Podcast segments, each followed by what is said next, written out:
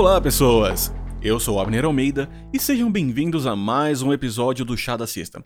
Um podcast semanal onde nós tomamos um chá, comemos biscoitos e falamos sobre as vicissitudes da vida. Aqui comigo eu tenho ela, a contraventora Bibiana Virtuoso. Oi, Bibi, como é que você tá? Oi, boa noite. Eu estou gostando de ser chamada de Contraventora. Vou usar, inclusive, como meu codinome oficial agora nas redes. Contraventora. Eu, eu, eu, vou, depois dessa gravação, eu vou lá no Twitter ver se você mudou, viu? Tem que estar tá na bio pelo, também. Ah, sim, a Contraventora. É, tá, advogada, vou... é, fã da Taylor, Contraventora. Exatamente. Contraventora do chá da sexta. Exatamente. Inclusive, que chá você tá bebendo hoje? Hoje eu não estou bebendo chá, tá? Hoje eu estou bebendo água. Uhum. Hoje é só água, porque eu estava na minha yoga. Uhum. E eu quero me hidratar neste momento, né? É bom também, mas você poderia estar se hidratando com chá.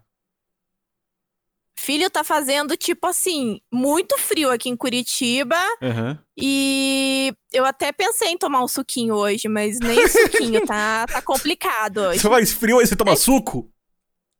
É, eu tinha pensado em tomar um suco, mas né?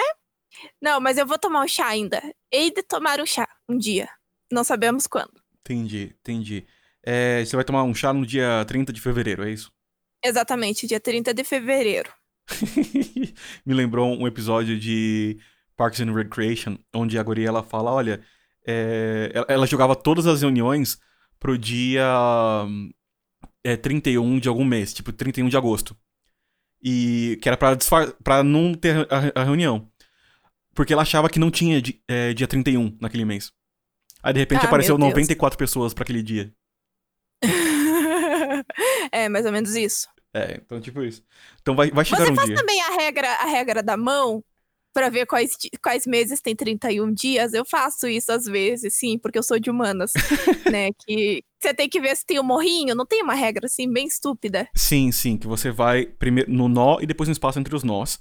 Mas eu uso uma regra um pouco diferente, porque você sabe que eu não sou um ser humano normal, né? Eu tenho que complicar as coisas. É, Sim. Eu, eu, já comentei disso, acho que nos stories do meu Instagram faz um tempo atrás. Até bom para registrar aqui. É, eu uso, na verdade, o, a motivação histórica para os meses. Você, ah, gente... você também pensa no do, do Júlio, que tinha que ter 31 dias por causa do Júlio César? Eu sempre Exatamente. lembro dessa história. Então, pro... Eu sempre lembro disso. Então, para o, os ouvintes que, que estão aí que não, não conhecem a história, então a gente teve ali uh, o, o primeiro. O, o grande ali, quase imperador, é, é, é, é, complexo se ele foi imperador ou não, tem, tem algumas divergências, mas. Temos ali Júlio César, o grande conquistador da Gália, que foi o, um ditador de Roma, né? E não tô falando aqui de forma pejorativa, não, ele foi um ditador de Roma. E a, após a morte dele, foi dedicado um mês a ele. É, não, não, lembro se foi após ou foi durante a vida dele, eu acho que foi, talvez foi durante a vida, mas naquele período foi dedicado um mês para ele que é o mês Se de Se não me engano, julho. foi durante a vida, porque diz, Sim, diz que... a lenda que ele ficou muito brabo que o mês dele não teria 31 dias. Sim, é, e aí o que acontece é que é, alteraram o calendário, por isso que antes do calendário nosso, que é o gregoriano, o calendário que a gente seguia era o calendário juliano, que veio da época dele. Então ele fez o refez o calendário, falou, os meses vão ser assim agora, e o meu mês vai ter 31 dias, vai ter mais. Né? Cara, Júlio César era tipo um Putin, assim, da época. É mais ou menos isso. É, é. E, e, Ou Getúlio Vargas, da época. Eu gosto mais de pensar no Putin. Eu sei, é que Getúlio Vargas é, é uma coisa mais próxima do brasileiro. Ele, ele era muito populista também. É, e exatamente isso foi um dos problemas dele. É, ele não tinha problema com os patrícios exatamente por ser populista. Mas enfim. Mas não é esse o tema de esse, é, hoje. Mas, não, é só para o panorama, panorama histórico. E aí, é, logo depois dele veio Augusto no segundo triunvirato, e Augusto, depois do segundo triunvirato, tornou-se o imperador de Roma. Né? E, e, é por isso que temos o mês de agosto. Exatamente. E que o nome dele nem é Augusto, né? Augusto é um título. É, o nome dele era Otávio. É, mas ele tornou-se Otávio Augusto César, que é o Otávio, tipo, o, o grande, o brilhoso, né? O cheiroso. É, Augusto é um, é um, é um termo de, de, de grandeza. É, é, que nem Alexandre o Grande, ou Alexandre Magno. Então você tinha é, Otávio Augusto. E ele que botou um mês também para ele. Só que Augusto não poderia ser menor do que César. Então, se Augusto veio logo depois de César, né, não necessariamente em estrutura de poder, mas meio que ele foi o segundo a atingir esse tipo de poder em Roma, é, e ele veio logo depois, então Augusto tinha que ver logo depois de Júlio. Mas Augusto não poderia ser menor do que Júlio. Então, aí mudou Jú, é, Júlio e Augusto tem que ter o. tem que ter 31 dias. E aí começa a complicar, porque olha a fórmula na minha cabeça. Meses ímpares até, é, até agosto tem números ímpares de dias. Então você vai ter janeiro, março, maio e agosto, com 31 dias. São meses ímpares. 1, 3, 5, 7. Só que. É... Não, julho? Desculpa, desculpa. É, o julho. Só, é... Só que em agosto muda essa lógica. Muda essa lógica. Então, 1, 3, 5, 7 são números ímpares, e números ímpares terminam com um mês ímpar, ou seja, 31 dias. Muda de, é, de Júlio César para Otávio Augusto, meses pares tem 31 dias e meses ímpares tem 30. Ou as pessoas podem fazer simplesmente a regra do morrinho ou olhar no calendário também. Exatamente. Ou seja, a, Porque, a minha... né, nós somos pessoas esquisitas. É, é, só pra você ver o quão esquisita é a minha cabeça na hora de, de lembrar dessas coisas. Não, não é esquisita, porque eu penso a mesma coisa. Toda vez que eu lembro se esse julho tem 31 dias, uhum. eu fico pensando, não, mas tem aquele lance de Júlio César, então tem 31. É assim que eu funciono. Tá certíssimo. Pessoas humanas aqui. Claramente pessoas Exato. humanas. É, aí vai ter gente que vai falar que eu sou de exatas e eu vou falar, ouve o podcast. Você. Você tem alma de humanas, eu já disse isso. pois é, não, exatas foi só um capítulo da minha vida. Sabe, tipo, a fase emo da vida? Eu tive, a, eu tive a fase exatas. Sim, todo mundo tem um, um passado, um, um dark, assim, que a gente quer esconder, né? Por exemplo, o teu foi ter hum. ido pra área de exatos, mas tudo é, bem. Inclusive, eu escondo mais o meu histórico de exatas do que o meu histórico de emo. Até hoje, de vez em quando, eu, eu ouço ali Simple Plan, Green Day, o CPM 22. My Chemical Romance. Nossa, nossa, My Chemical Romance, Make Emo Great Again. É, então, assim, a, a, eu não escondo o meu passado emo, mas o meu passado de exatas eu prefiro não tocar muito nesse assunto. Mas vamos lá. Por, é, a gente gastou aqui sete minutos falando disso, uh, mas o papo que a gente pensou para falar hoje é um pouco diferente. Uh, eu acho que, Bibiana, eu acho que você é a melhor pessoa para introduzir esse, essa conversa. Então, o papo de hoje aí, Fábio Júnior é o grande especialista nesse assunto. Dali minha alma gêmea bate coração. Duas forças que é se atraem, sonho lindo de viver. Atraem. De viver, exatamente. E a gente hoje resolveu falar um pouco aí sobre os conceitos de alma gêmea, né? Que eu e o Abner a gente conversa muito o tempo todo pelo WhatsApp. E esse já é um assunto que a gente sempre tocou, né? A gente gosta muito. Eu acho que, principalmente aí, tem muito a ver depois que a gente viu The Good Place, né? Uhum. E para quem não ouviu ainda o segundo episódio, né, dessa de, dessa temporada aqui do podcast, né? A gente falou sobre The Good Place e tem muitas coisas a ver nesse sentido. Eu, particularmente, gosto muito desse tema. É porque, bom, eu sou uma romântica incorrigível, né? Eu amo um romance. Principalmente se for de qualidade altamente duvidosa. Eu, inclusive, podemos fazer um episódio desse podcast só sobre esse tipo de literatura, porque eu amo. Né? Eu sou especialista no assunto. E, e assim, é, pelo menos eu entendo que é, nós temos toda essa questão da alma gêmea, eu acho que. É, eu não sei exatamente quando que nasceu esse conceito, porque, claro, as pessoas elas querem ter alguma coisa para elas se apegarem, né? Porque é muito mais fácil você acreditar que você tem alguma pessoa que é perfeita, feita sob medida para você, te aguardando, porque vocês estão destinados a ficarem juntos. E assim, eu, eu realmente acreditei nisso durante muitos anos, né? Eu, né, como disse, eu sou muito da, do, romântica nesse aspecto. Mas nos últimos tempos, né, com, com o meu crescimento de pessoa, eu também veio, vindo, veio né, vindo uma onda de um ceticismo em relação a isso. E, e assim, eu comecei a me questionar se de fato nós temos uma alma gêmea ou se nós não teríamos várias almas gêmeas né? E que, na verdade, né, é uma coisa muito mais complexa do que simplesmente você acreditar que tem uma pessoa simplesmente feita sob medida para você. Uhum. Porque tudo. É... Pode falar, Abner. Não, é que eu ia. Antes de continuar, Me permite ser um pouquinho Sócrates aqui, não pela para encher o saco, mas para a gente poder estruturar melhor a, a conversa. Pode ser? Por favor.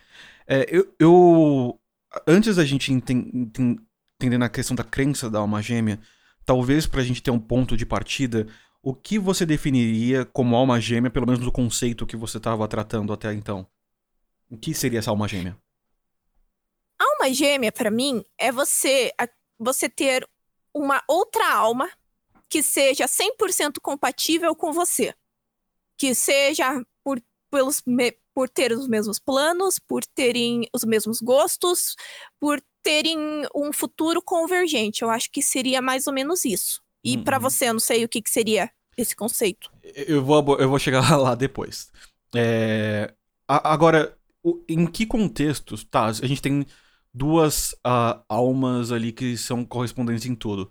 Mas como que isso hum, seria materializado dentro do nosso campo sensível, ou seja, o campo que a gente pode perceber com sentimentos, o mundo material? Como seria a manifestação dessa alma gêmea dentro de um, desse, desse contexto?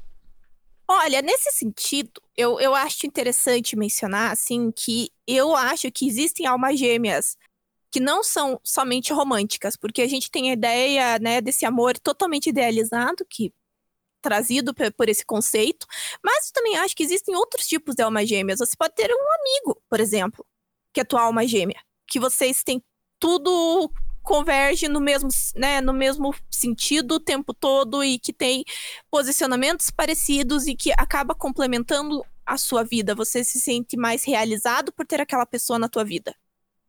Entende? Uhum. Pode também ser um amor fraternal. Porque existem mesmo, né? Sei lá, um, uma mãe uma filha, alguma coisa assim. Uhum. É... Agora eu vou entrar na, na questão que você me falou, do que eu entendo por alma gêmea. E aí, é, você sabe que eu não consigo simplificar as coisas quando o assunto é filosofia. O... É, voltando um pouquinho pro conceito de alma gêmea, o, o que eu vejo muito comum é que existe sim a interpretação que almas gêmeas não necessariamente são românticas. Não obstante, é bem comum interpretar que quando a gente fala, ah, é minha alma gêmea, ou estou buscando uma alma gêmea, que isso seja utilizado num contexto afetivo romântico. Tá? É, é onde eu vejo o uso mais comum, mas não o uso exclusivo. E pensando nisso, eu, eu queria fazer uma viagem sobre esse conceito de alma gêmea dentro do campo romântico mesmo, inicialmente. Isso não é uma novidade para a humanidade e tem a ver com uma coisa muito anterior ao termo alma gêmea. É, Platão, ele tem dentro ele escreve ali em O Banquete, num, num, diálogo maravilhoso, acho que é um diálogo mais alto astral que eu já li, de, de Platão, inclusive completamente oposto a Gorgias, onde é o, é o bicho pegando. Aliás, foi, foi o mais tenso de todos que eu li até agora de, é, dele. E ele fala de uma ideia, de um mito, que na verdade quem fala não é Sócrates ali, mas foi Aristofanes. Ele dá um discurso sobre a teoria da alma gêmea. Ele pensa que no início dos tempos a humanidade eram seres completos de duas cabeças, quatro pernas e quatro braços. E por conta disso eles eram muito habilidosos, eles eram muito poderosos, né? Pensa que nós teríamos o dobro da nossa capacidade em tudo. E por conta disso, eles começaram a desafiar os deuses. Então, deu, os deuses vencendo a batalha contra os humanos de duas cabeças, quatro braços e quatro pernas, eles resolveram castigar separando os humanos é, em duas partes. Então, em vez de você ter um humano com duas cabeças, quatro pernas e quatro braços, você tem um humano com uma cabeça, duas pernas e, e, e dois braços, só dividido em dois. Então, um, um lado, ladinho para cada. Por conta disso, teríamos a necessidade constante de termos alguém para nos completar. E o, o que nos. A alma gêmea é exatamente a outra metade da nossa existência. Então é outra parte desse humano que nós, que nós éramos inicialmente. E ali que a gente começa a ter é, um pouco de conceituação mais, é, mais filosófica de alma gêmea, mas a questão de completar um ao outro é uma questão muito mais antiga. Se a gente voltar ali na, pro judaísmo, no Gênesis, na, na criação do mundo, dentro do sistema judaico-cristão, você vai ver Adão e Eva. E Eva, ela, o Adão ele estava só, ele viu é, todos os animais com, com alguém, mas o Adão estava sozinho. Então Deus olhou e falou: Poxa, o Adão tá mó deprê, né? Vou fazer uma parceira para ele. Então é, Deus bota Adão num sono e tira uma costela de Adão. E Eva é feita da costela de Adão. É claro que isso eu vejo isso como algo extremamente simbólico. É, o, quando a gente fala que tira uma costela e forma uma outra, é um simbolismo de é, criou-se uma contraparte que era carne da mesma carne, sangue do mesmo sangue. Era a mesma pessoa, só que do, do, do outro lado. Então você tem o arquétipo masculino e o arquétipo feminino. E eu quero só deixar uma, uma coisa clara aqui desde o começo, que quando eu falar de masculino e feminino, eu não estarei falando de, de sexo gênero, tá? Estou falando apenas de, de arquétipos num contexto místico, filosófico, que não tem nada a ver com gênero. Então, não tem nada a ver se o casal são de duas mulheres, dois homens, ou de pessoas de gêneros uh, a gênero ou gênero fluido. Não, é essa questão, tá? A questão de existir uma conexão de dualidade, ela é antiga nesse mundo. É antiga do tipo, os mitos de criação do mundo já tratavam de dualidade, já tratavam de duas contrapartes que juntas formavam um. E cada contraparte dessa teria um papel, um papel ativo e um papel passivo, um papel de luz, um papel de trevas, um papel masculino, feminino, dentro dos arquétipos, né, não de gênero. É... Então, a, a, humanidade ela tem né, na sua busca é, interna uma constante necessidade de achar alguém. E a forma que a gente deu de nomear essa busca, uma das formas é buscar pela alma gêmea, ou pelo par perfeito. E, e aí isso vai evoluindo, isso leva até o conceito moderno que a gente teve, que é o conceito Fábio Júnior, de duas forças que se atraem, sonho lido de viver, tô morrendo de vontade de você. Aliás, beijo aí, Fábio Júnior. É, aliás, o meu sonho é um dia o Fábio Júnior me mandando um oi. É, sonhos pueris de, de jovem. Então, nessa evolução uh, de pensamento e nessa necessidade, a gente chegou nesse ponto de simplificar isso mas a grande questão é que a gente tá sempre buscando alguém. E vão falar, ah, mas você tem que ser feliz com você mesmo. Meu, sim, claro, é importante você estar tá bem. Antes de você amar qualquer pessoa, amar a si mesmo. Não obstante, é natural que a gente busque alguém.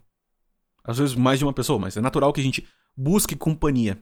Nós somos animais extremamente sociáveis, nós somos animais que buscam afeto, buscar afeto não necessariamente, eu tô falando de relacionamentos também, mas a gente busca afeto, a gente busca carinho, a gente busca conexões, a gente busca ter uma conexão mais profunda. E até quando a gente tem limitações com isso, em alguns casos é, pode até ser uma patologia psicológica. Né? A pessoa tem medo de rejeição e acaba é, não se envolvendo, a pessoa tem uma sociopatia e tem problema de criar, criar vínculos. Então, tem, tem outras questões envolvidas, mas em geral, como humanidade, a gente busca uma, sempre uma contraparte. A gente busca o yin pro nosso yang. A gente busca a, a luz para as nossas trevas. A gente busca o, o calor pro nosso frio. É natural da nossa busca.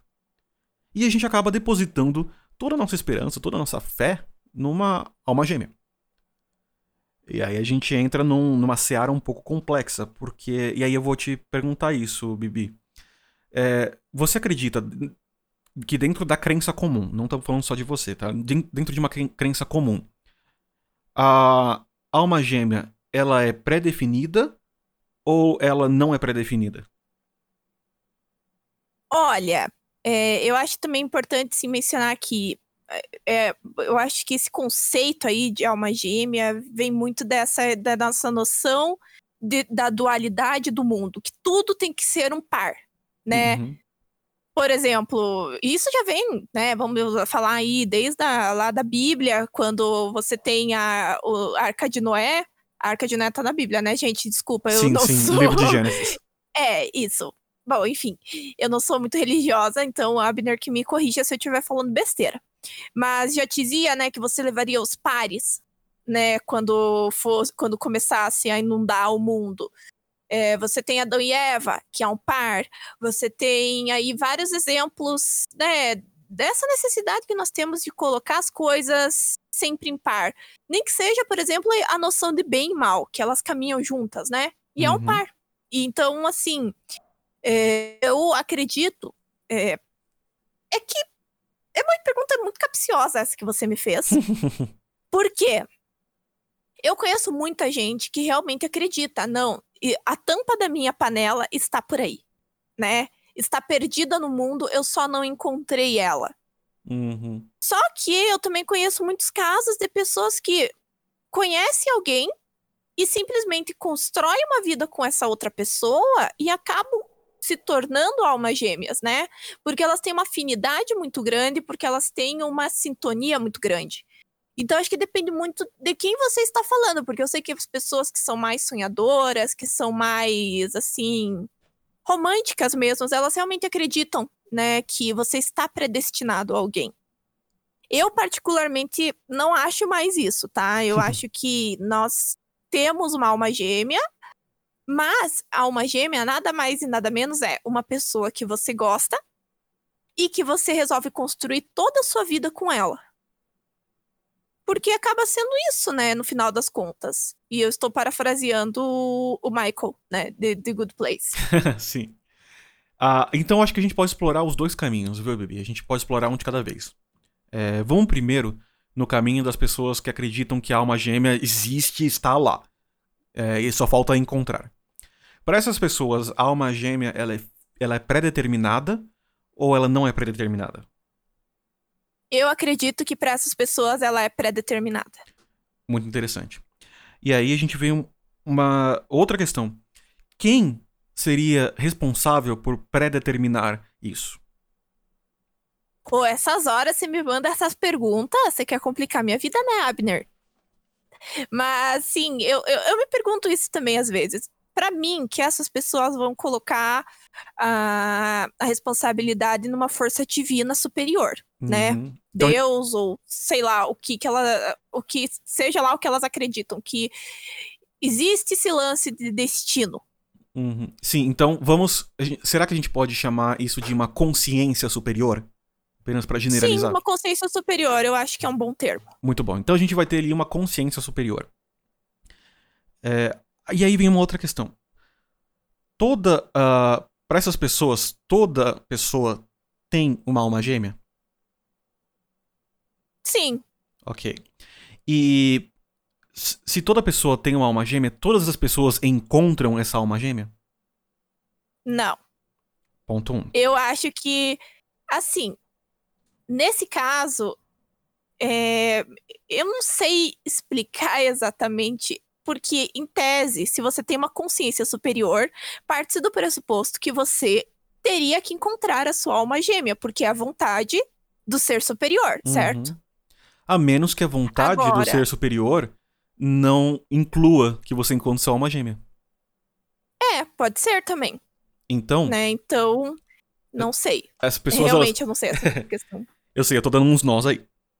Então você vai ter pessoas que vão acreditar que a alma gêmea ela é prefixada, ela existe, todo mundo tem uma, mas nem todo mundo a encontra. Uma possibilidade é que a consciência superior não quer que isso aconteça.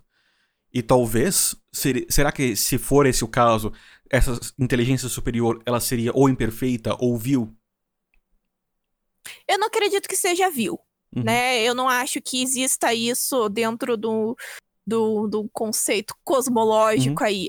Eu acredito mesmo que tem o seu plano maior, né? Uhum. E às vezes o plano maior a gente tem que entender que envolve não estar de acordo com o que nós esperávamos pra nós, né?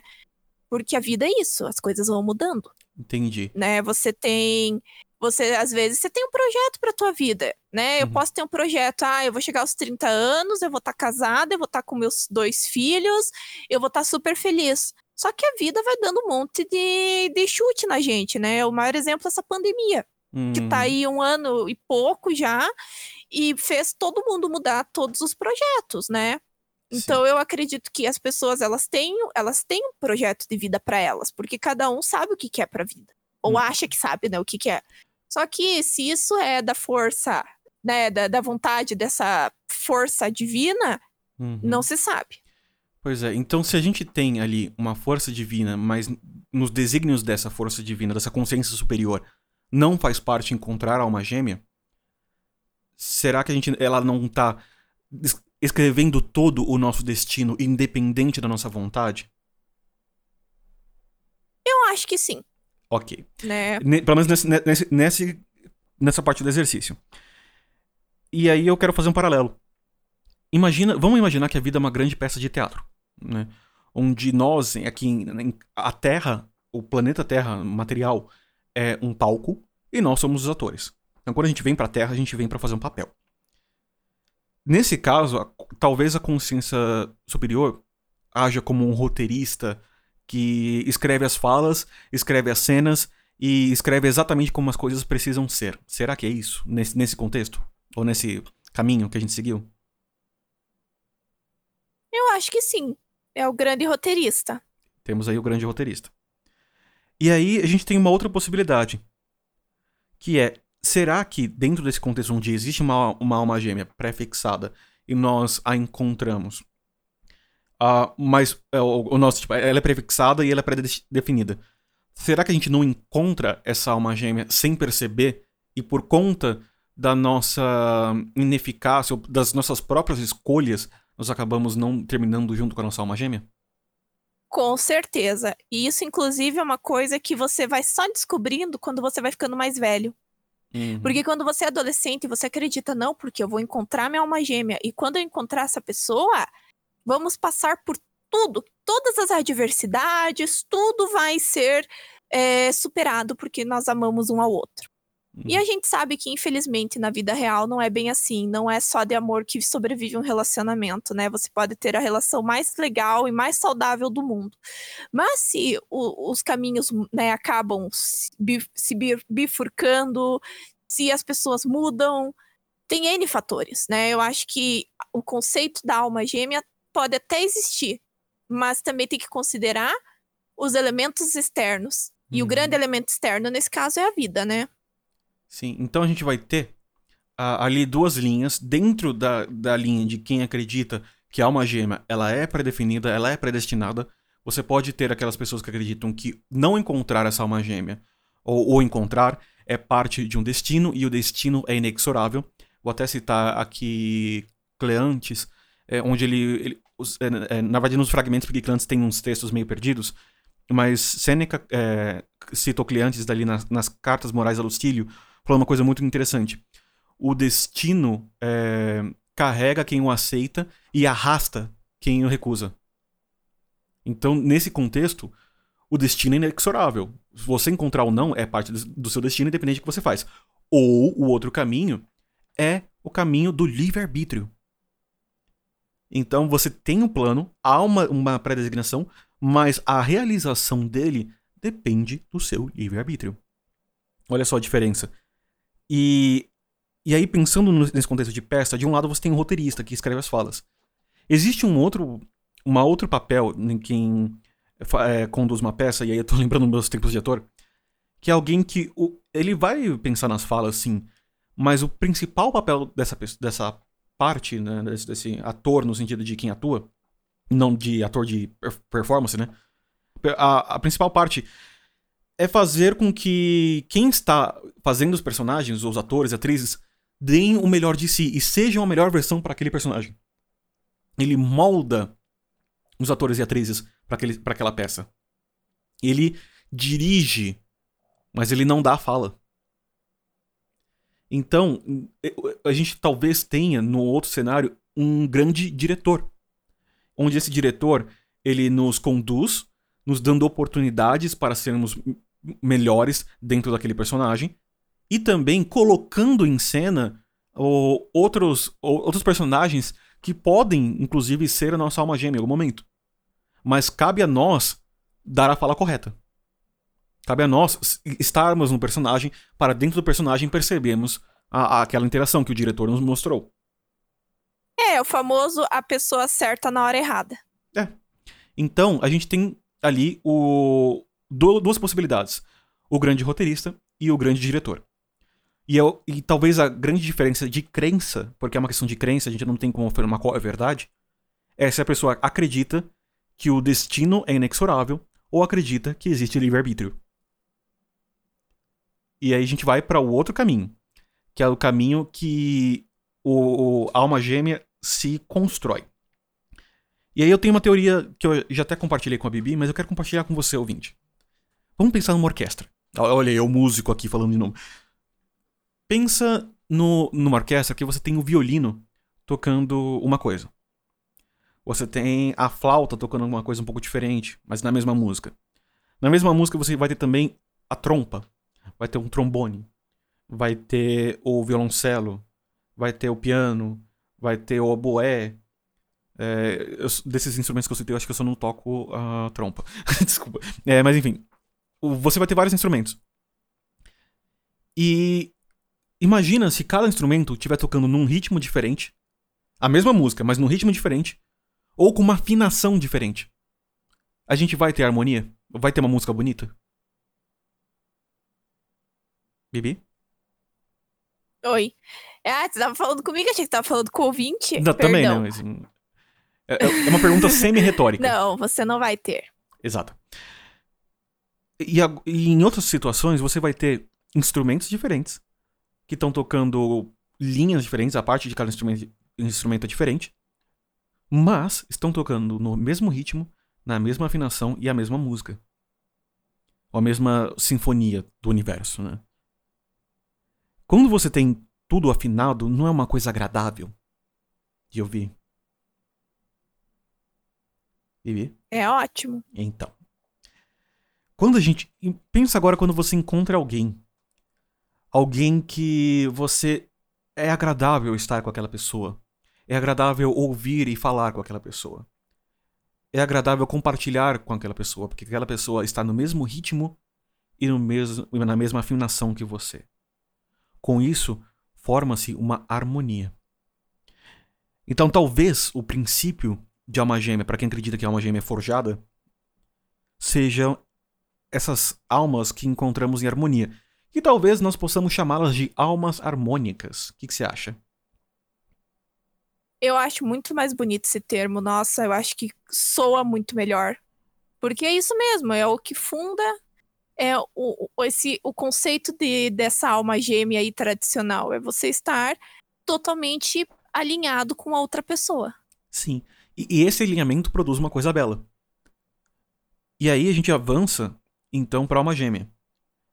É, para a gente entender uma, uma possibilidade de alma gêmea nessa outra linha onde ela não é pré-definida, Talvez a alma gêmea seja, desculpa, uma dessas almas harmônicas com a qual nós desenvolvemos algo a mais. Nós e vamos além da, da harmonia e desenvolve-se um. Vamos, vamos, supor que dentro do, do contexto romântico, desenvolve-se um relacionamento.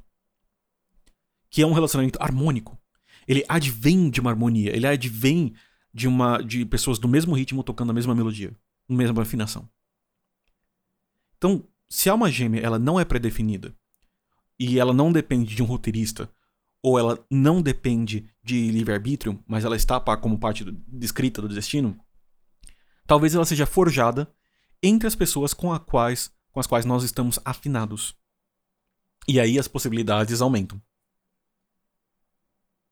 Sim, porque você não tem mais aquela noção de um destino exatamente, né, pré-fabricado.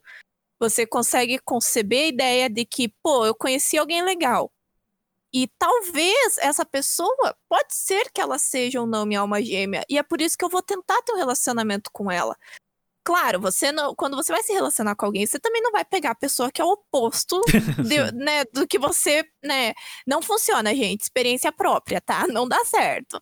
E, eu vou zoar a Bibiana até hoje. Você... Vocês não sabem, mas eu sei. Eu vou zoar a Bibiana pra sempre disso. É, eu sei disso, né? O passado condena. Mas, enfim. é, nós. Claro, você sempre procura alguém que vai ser minimamente parecido com você nos teus gostos, nos teus princípios e no que você quer pro teu futuro.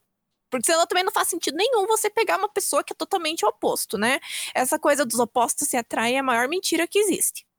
Claro, você não vai encontrar uma pessoa, né? A maioria das vezes essa pessoa não vai estar tá 100% alinhada com você. Mas você vai procurar alguém que minimamente, né, que tenha aí um, um percentual bom de, de equilíbrio. Porque é bom também no relacionamento você procurar alguém que tem algumas divergências, porque discutir, é, aprender a, a, a, manter esse equilíbrio é muito bom, né? Então, assim, é, você já vai procurar alguém que tenha minimamente esse, esses, esses quesitos.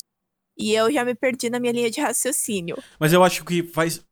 Isso sincroniza com o pensamento anterior da orquestra, por quê?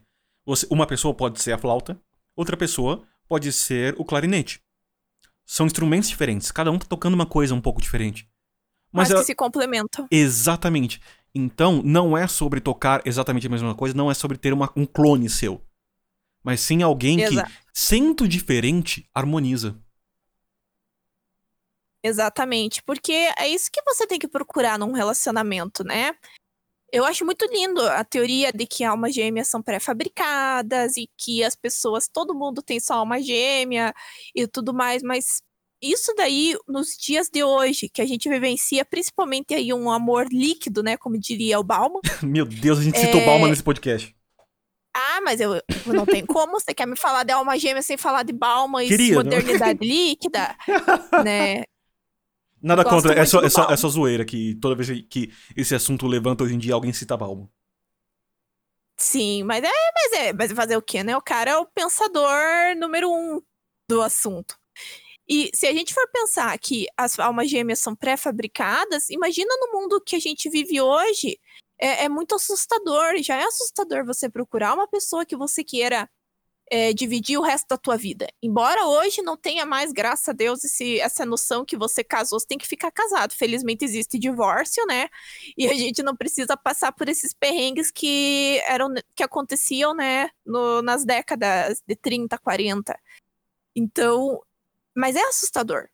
Porque você estar engessado é uma coisa apavorante, né?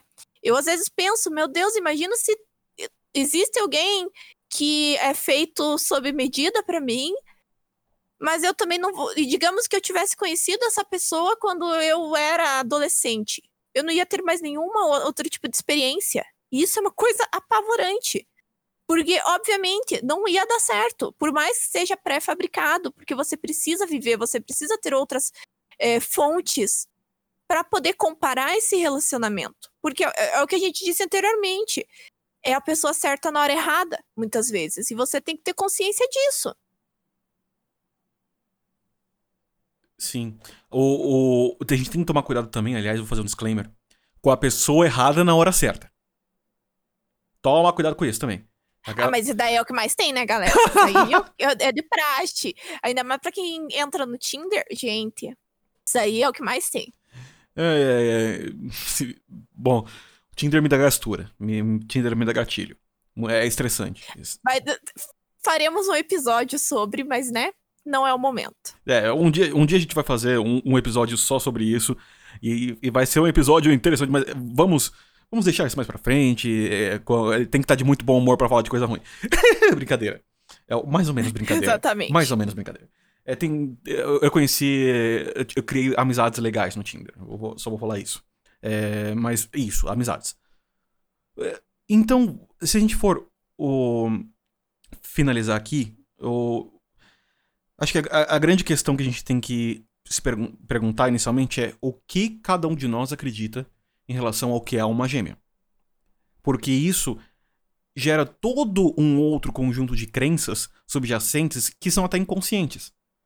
Se você, por exemplo, acredita que é uma gêmea ela é predestinada, é pré-fabricada e, e, existe um destino, se, mas ao mesmo tempo você não acredita numa consciência superior, você tá, tá dizendo que a alma gêmea é aleatória. São, é um paradoxo. Ao mesmo tempo, é, se você não. Se você acredita que a alma gêmea ela pode ser forjada, mas você não se permite fazer isso, você tá, tá sendo o seu próprio agente limitante. Então é, inter é interessante assim, não é falar qual a crença correta, qual a crença errada. Mas independente da sua crença, explore-a. Faça perguntas a si mesmo. Tá, eu acredito nisso. Mas o que está por trás dessa crença? O, aqui essa crença me leva. E, e, e, não é só nos conceitos que a gente deu aqui. Se você tem uma outra crença sobre alma gêmea, se você tem uma outra crença sobre relacionamentos, sobre o que é amor é, romântico, qualquer coisa do tipo, para, uma, para um minutinho agora. Para um minutinho e pensa de onde vem sua crença. Como é essa, essa crença? No que ela se baseia? E quais são as consequências dessa crença? E isso não é para falar, novamente, não é para falar crença correta ou errada. E sim para que, entendendo a nossa própria crença, a gente entende como a gente age. E a gente pode, entendendo como a gente age, entendendo a nossa crença, em alguns casos, agir com mais segurança para confirmar aquela crença e viver com mais plenitude. Em outros casos, corrigir as crenças para que se evite sofrimentos repetidos. Aquela história, se eu erro uma vez, é, é, desculpa, foi mal, não sabia. Errei duas, hum, já é um problema. Errei, errei três vezes a mesma coisa, já é burrice.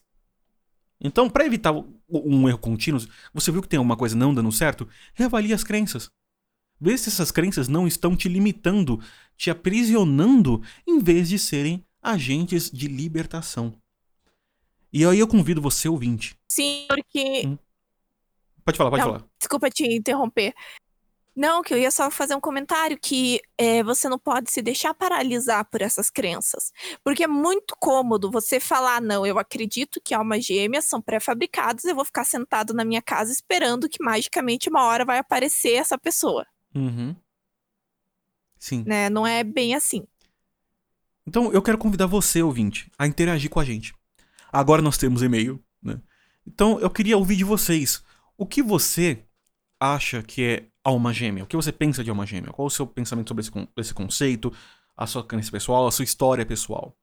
E você pode mandar isso para contato@chadacesta.com.br, repetindo contato@chadacesta.com.br.